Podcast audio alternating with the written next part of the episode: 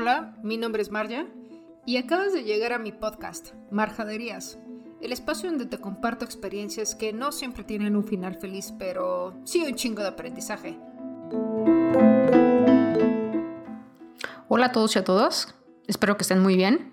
Este, el día de hoy es martes, el podcast no se terminó ayer lunes, debido a que el día de hoy tenemos unas grabaciones, bueno, desde el fin de semana y no las alcancé a limpiar y vamos a sintetizarlas un poco. Son dos amigas que decidieron mandarme sus audios, uno de su experiencia, bueno, las dos son experiencias personales, tanto la de Ivonne como la de Maffer. La de Ivonne va un poquito más enfocada en el tema de, de relación de pareja o de vivir en pareja y la de Maffer pues en un largo viaje de comenzar saliéndote de casa hasta empezar a vivir sola. Eh, las cuales de las dos hay cosas muy rescatables que espero y agradezco que me las compartieran. Y pues bueno, primero vamos a escuchar la de Yvonne y después la de Marfer. Mi experiencia no creo que sea como un ejemplo o algo, o tal vez sí, no sé, pero yo lo que puedo decir es que me fue muy, muy bien. Yo creo que fue mucho en que los dos estábamos siempre con la mejor disposición, con la mejor actitud, y con, se va a escuchar súper cursi, pero cuando haces las cosas de buenas y con amor, funciona, fluye y pues siempre ves la manera en salir adelante. Nos tocó una etapa de los dos en los que pues, cambiarnos a una ciudad diferente, él estaba allá, yo me fui, no tenía trabajo yo, él estaba emprendiendo.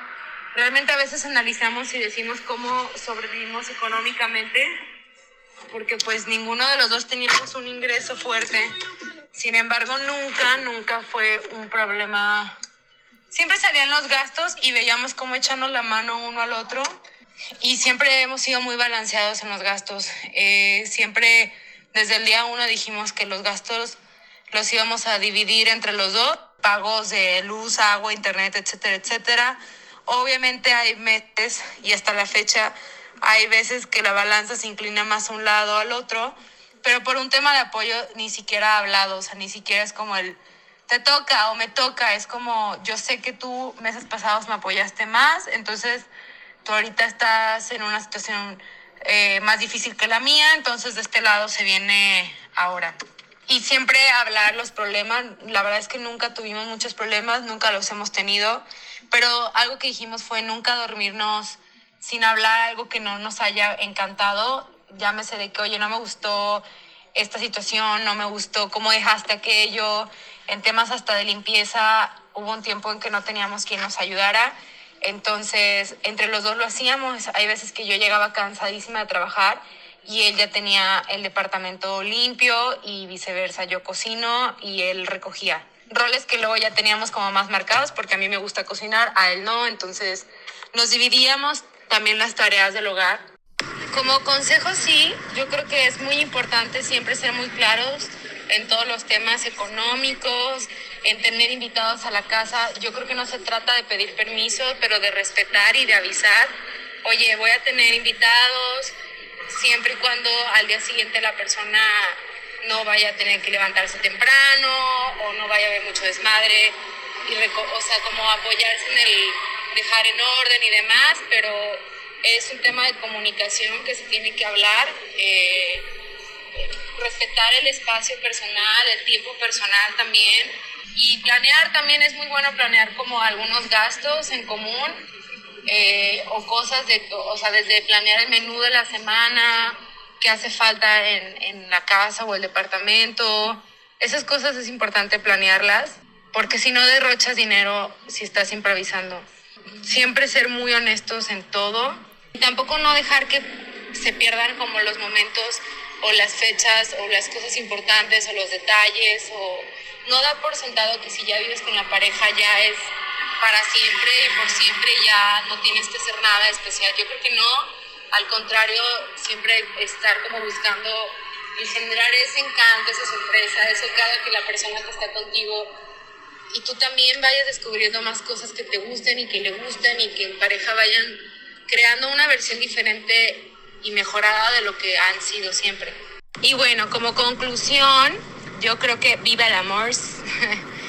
eh, todo es, la comunicación es la clave de todo, todo, todo, todo.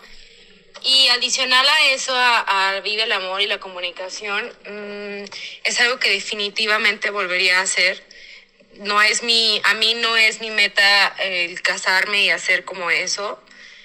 Sin embargo, creo que las parejas que son novios y que buscan casarse o vivir una vida juntos, sí es muy importante el paso de, de, de, vivir juntos. Entonces, conoces mucho de ti y de la persona en ese, en ese momento.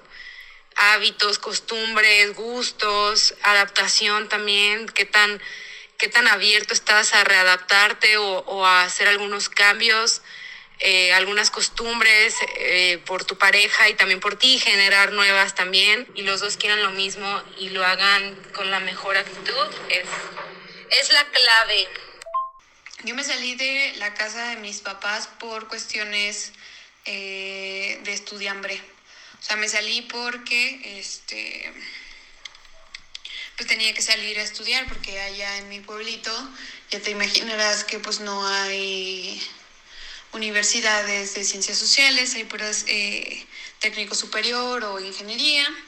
Y pues yo no quería estudiar eso, así que mis papás me apoyaron para irme, venirme a vivir a León. Y por eso salí por primera vez de mi casa. Eso la neta me abrió un montón los ojos sobre, sobre qué es vivir solo, porque el primer semestre eh, viví sola en una calle que se llama Aquiles Cerdán acá en el centro de León y este pues no conseguí roomie. Entonces vivía yo sola. La gran ventaja es que pues descubrí lo maravilloso que es ser, eh, entre comillas, totalmente independiente. Mm, solamente tenía mi respirador, la cama, este, un mini refri, una, ah, mi mesa de herrería con sus cuatro sillas que hizo mi papá y ya, era bien poquito porque pues la neta tampoco tenía, este, o sea, e-, ese departamento no estaba amueblado, estaba viejísimo, pero viejísimo, este, y como que espantaban, pero la neta me la pasé muy chido, ahí siempre había mucho ruido. Luego pues ya me mudé con roomies y estuvo muy padre en unos departamentos de la Martinica. Ahí pues ya aprendí un montón sobre lo que es vivir con otra gente totalmente ajena a ti, a tus costumbres, a tus creencias. Pasaron cosas súper locas. Una de mis roomies sufría violencia física, entonces pues fue muy difícil luego enfrentar eso porque pues no es tu casa, pero al mismo tiempo es el único lugar donde te, te sientes seguro pues estando allá y así, ¿no? Entonces, bueno, pues sí, fue un reto. De ahí terminé la universidad y pude irme a um, vivir a Ciudad de México. O sea, entre semana vivía en Ciudad de México y luego en los fines de semana vivía en Querétaro porque eh, mis prácticas las hice allá en la SUMEX y estaba estudiando un diplomado los fines de semana. Entonces, digamos que ahí fue como regresar a casa, entre comillas, porque en Ciudad de México vivía en la casa de mis tíos abuelos que son pues, personas de la tercera edad, médicos ya jubilados, que pues, o sea, su rutina es despertarse, desayunar, ver la tele, les encantaba ver series y luego comer, luego de repente pues salían como pues a ver a la hermana de mi tía y así, y pues cada quien en su rollo, ¿no? La verdad es que yo sí nada más llegaba a dormir. Y los fines de semana en Querétaro vivía en casa de otra tía, este, y pues eh, ahí lo particular, lo que más, más, más aprendí de, de, estar con ella y de estar pues en diferentes hogares donde existe como ya una estructura es que pues existen muchos estilos para hacer las cosas. Entonces es muy chistoso porque pues sí, o sea, tiene cada una diferentes maneras de este pues de hacer el aseo o de tener quien les ayude o sus espacios o cómo se organiza, o sea, un montón de cosas. Y luego me regresé a vivir una temporada, o sea, como un mes a Dolores con mi mamá y fue horrible, me la pasaba enojada, estaba muy frustrada, mi mamá estaba súper sacada de onda porque no sabía, o sea, porque yo hacía muchas cosas que ella no me había enseñado y se me quedaba viendo como, es que yo no te enseñé a hacer eso así. Y yo así de, pues sí, pues, pero, no sé, mi tía Ara me enseñó, o mi tía Rosa lo hace así y a mí me gustó y así, ¿no? Mm, descubres un montón de manías de otra gente, entonces pues eso se me hizo súper, súper entretenido. Y pues ya, ¿no? Este, ¿qué más? Luego, es que me, me he cambiado un chingo de, casa, entonces ha sido muy chistoso.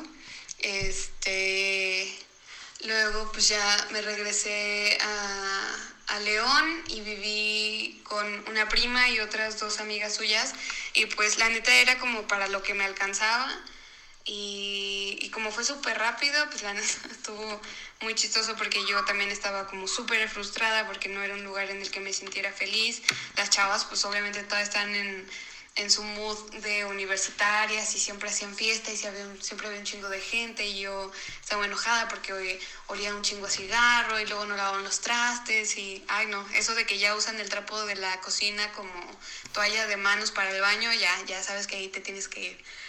Y luego me mudé a un cuarto literal con baño en una casa donde a un lado rentaban unos chavos, o sea, perdón, ha sido el lugar más raro yo creo que donde he rentado, fue muy chistoso porque es que es una casa que es mitad casa, mitad salón de fiestas. Entonces, la casa, la parte de arriba viven las señoras y en la parte de abajo vivían tres chavos que eh, son, eran estudiantes de ingeniería en ese momento.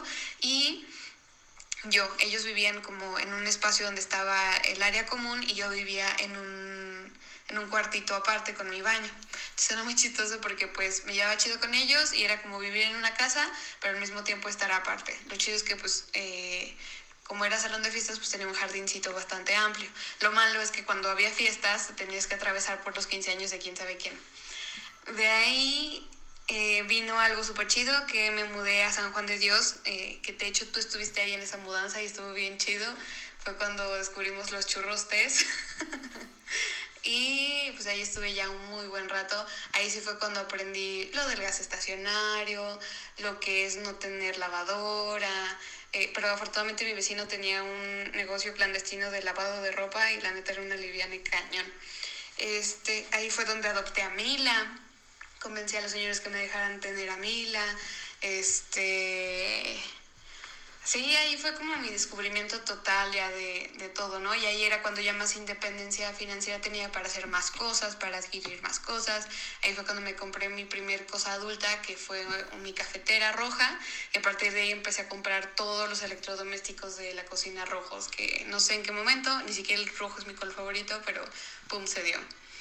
Y después, justo uno de los consejos que dijiste, que no te mudes con alguien por las cuestiones económicas me mudé con mi hermano a una casa mucho más grande y, oh sorpresa, o sea, mi hermano y yo nos llevamos increíble y nos empezamos a llevar pésimo. O sea, cualquier cosa a mí me hacía enojar, a él también.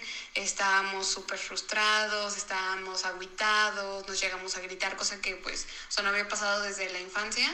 Y ya decidimos, eh, justo, yo creo que dos días antes de que declararan así el encerrón total el año pasado, me mudé a esta casa y también ha sido como otro descubrimiento porque ahora el gas es de cilindro y está carísimo. Eh, mi sistema de luz es de tarjeta, entonces de repente, pum, se va la luz y no hay nada que puedas hacer si todo está cerrado. Este, y ya si no, pues ya te vas al primer lugar que encuentres para recargar la pinche tarjeta. Eh, hay problemas de, de, con el tinaco y pues el casero medio mandó a arreglarlo y nunca quedó, entonces a veces tengo que tener la llave de paso cerrada porque si no se inunda el techo y se este, transmina aquí a la oficinita que instalé. Este, pero es el lugar en donde más a gusto me he sentido y ya renové contrato por otro año, yay.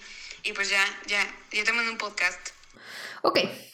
Um, es muy gracioso porque realmente a mí me tocó pues ser parte al menos de una de las eh, situaciones de Maffer y de la de no tanto, pero conozco a su novio y, sí me los imagino viviendo juntos y lo padre es que son una relación como muy abierta en el sentido de son muy independientes. Y con eso quiero ir al tema de las redes sociales y el amor. Eh, hay un exceso de consumo de redes sociales y yo soy una persona muy adicta a las redes sociales. Sin embargo, hay algunos momentos en los que me tomo un break pero también no, solo las redes sociales, están también las aplicaciones para conseguir pareja, ¿no? Y en estas aplicaciones de conseguir pareja, eh, pensemos en que si está alguna red social o algún producto te está ofreciendo algo gratis, ¿realmente qué te está cobrando? En el caso de Facebook, WhatsApp, eh, Twitter, eh, TikTok, Instagram, todos nos están pidiendo algo a cambio, que son todos nuestros datos personales, o como decía uno de los fundadores de Netflix, decía, mi mayor competencia no son otros streamings, son u otras plataformas, es el sueño. O sea, yo lo que quiero es que la gente deje de dormir o duerma menos para que se desvele viendo mis series. O sea, está un poco enfermo, eh, pero sí somos una sociedad que se está enfermando con tantas redes sociales, y, me incluyo. Luego viene la parte de, Facebook, de Instagram y demás, en la que pues realmente te van perfilando cada vez más y más y más para venderle pauta o venderles anuncios a personas que tienen algún producto, ¿no? Es decir, eh, alguien que venda tenis y si yo en un momento busco tenis me van a empezar a aparecer y ese que me empiecen a aparecer es lo que vende Facebook y se lo vende pues a, estas personas que están pautando. Como mercadóloga me causa un poco de conflicto porque sé cómo funciona, pero al mismo tiempo sé que las redes sociales no son totalmente satanizarlas de sí, este, la gente pierde tiempo ahí, las relaciones no son lo que parecen, etcétera, etcétera, etcétera. Pero al mismo tiempo nos unen, nos permiten volver a contactar personas, eh, estar cercano de nuestros amigos o nuestras parejas o de nuestros familiares. A mí en mi caso particular, me sirve para leer las noticias, para seguir la vida de, algunos de mis amigos, este, recordarme los cumpleaños, soy pésima en los cumpleaños, y un día no los felicito en su cumpleaños, discúlpenme, pero soy pésima en el, tema de las fechas de cumpleaños. Y, también me sirven como un diario, al menos mi muro, ¿no? O sea, de cosas que me gustaron y que quiero después ver, no sé, los 30 museos que debes de conocer de la Ciudad de México y ya después los consulto ahí mismo. Eh, eh, para mí me sirve como una bitácora, un diario digital. Eh, Instagram de la misma manera, hay veces que encuentro ahí fechas que digo, ah, ¿cuándo fue esto? Ese día publiqué tal cosa o hice tal historia y me regreso, busco y me, funciona, ¿no? O me salen recuerdos de mis sobrinas cuando estaban más chiquitas, etcétera. Debo decir que no todas las redes sociales son, eh, al menos en las relaciones de pareja y en todas las cuestiones, no son lo que parecen. Y eso de las parejas y todo este, este amor romantizado, pues, pues no es real como tal. O sea, todos buscamos cuál es la mejor foto de pareja para subir, cuál es nuestro mejor ángulo, cuál es el mejor copy. Y, sí, todos queremos compartir amor, pero al menos en algunos casos es, hay gente que lo quiere pues compensar mediante inseguridades. Hay gente que tenemos ansiedad de estar compartiendo nuestras vidas. Y, y también vemos gente que quiere subir esto como una bitácora, un buen recuerdo pero eh, eh, hay un punto donde ese buen recuerdo puede transformarse en un mal recuerdo y que después de, ah, ya terminamos, tengo que borrar y depurar todo, porque creo que a muchos les ha pasado, al menos a mí sí me llegó a pasar. Pero eh, en esto hay una parte donde Instagram al menos ya, ya supera los mil millones de usuarios mensuales. Y la mayoría son gente entre 18 y, y 34 años. Esto me hace pensar también en la parte de Tinder o en la parte de Bumble, que son aplicaciones de citas. Y, estas aplicaciones de citas son gratuitas, pero hay una parte donde cobran. ¿Qué cobran? Cobran cuando generan como, y eso está súper interesante, generan como unos perfiles eh, falsos, por decirlo así, te dan un super like y para ver quién te dio ese super like de que le super encantaste, debes de pagar una mensualidad de 100 pesos, ¿no? Pero eh, en esa mensualidad de 100 pesos a lo mejor ni siquiera es que esa persona realmente exista, puede que sean bots. Entonces eso también es todo un rollo. Entonces en esos temas lo, más importante es ver cómo funciona cada red social y tener también mucho cuidado porque luego estás conociendo gente que realmente pues te puede exponer, ¿no? O te puedes exponer ante una situación eh, simplemente por conocer a alguna persona que aunque no sean las redes sociales, también te puedes exponer. Entonces es un, tanto complejo. Por otro lado, tenemos eh, la parte de un estudio de, del 2019 que se llama Digital 2019, Global Digital Overview, y lo llevaron a cabo este, entre We Are Social y HotSuite, que HotSuite, este, bueno, ambas son plataformas que ayudan en redes sociales. HotSuite es eh, una colaboración con Twitter eh, que te permite tuitear con distintos horarios, etcétera, o hacer programaciones. Y, platicaban de esto de, Instagram, de cómo es que está creciendo cada vez más y más y más. Y, este, y en este crecer más y más y más, pues hay personas que realmente están perdiendo su personalidad o construyendo personalidades en relaciones a la parte de las redes sociales o lo que la gente busca likear y aprobar. Entonces es un tanto complejo y aquí es donde invito a hacer las dietas de las redes sociales, empezar a depurar y decir qué quieres consumir o definir cuáles son las redes que te van a causar menos eh, o, los usuarios o las este, demás este, páginas que sigues que te van a generar menos ansiedad. Porque muchas de estas redes están reforzando estos modelos de amor romántico que no siempre es así. La gente no publica cuando tenemos una bronca o alguna situación este, compleja de pareja eh, eh, ¿Por qué? Porque, porque a lo mejor no es lo normativo o, lo que la gente espera. La gente quiere ver cosas que te vaya bien. Pero el amor no solo es esta dimensión personal y este lo que significa para mí. El amor también pues son dinámicas socioculturales que nosotros vamos imprimiéndoles algún sentido o motivo. Y, la bronca de esto es que es muy fácil juzgarlo antes de vivirlo. Y, me ha pasado la parte de, antes de vivir los momentos, estamos ya eh, publicándolos, ¿no? Antes de probar eh, realmente la comida, ya la estamos publicando. Y no es que esté mal, simplemente es como, como, ¿qué queremos transmitir? Ahí viene también como esta construcción de marca yo se los he dicho, a veces no me siento bien y, lo ven en mis redes sociales así de hoy no estoy muy bien y, no quiero subir o no quiero hacer esto. Pero esta parte de que sí somos siempre felices, emprendedores, exitosos y que somos súper balanceados no es real. Así que eh, borremos esta parte de que todo está perfecto. Usemos las redes sociales con esta conciencia de que, porque nos está siguiendo gente que apenas está construyendo su identidad. Y, y ahorita la chaviza tolera o minimiza los actos del control de las redes sociales. O sea, el, querer saber dónde está tu pareja todo el tiempo y qué está haciendo, el querer saber su clave de redes sociales, o sea, la neta no, está bien, eso ya está un tanto tóxico. Y, hay más depresión, hay más ansiedad en, en la chaviza que, no existía en mis tiempos, y a sonar súper anciana, pero en mis tiempos al no haber redes sociales, pues no había tanto con qué compararte o esta necesidad de aprobación tan grande.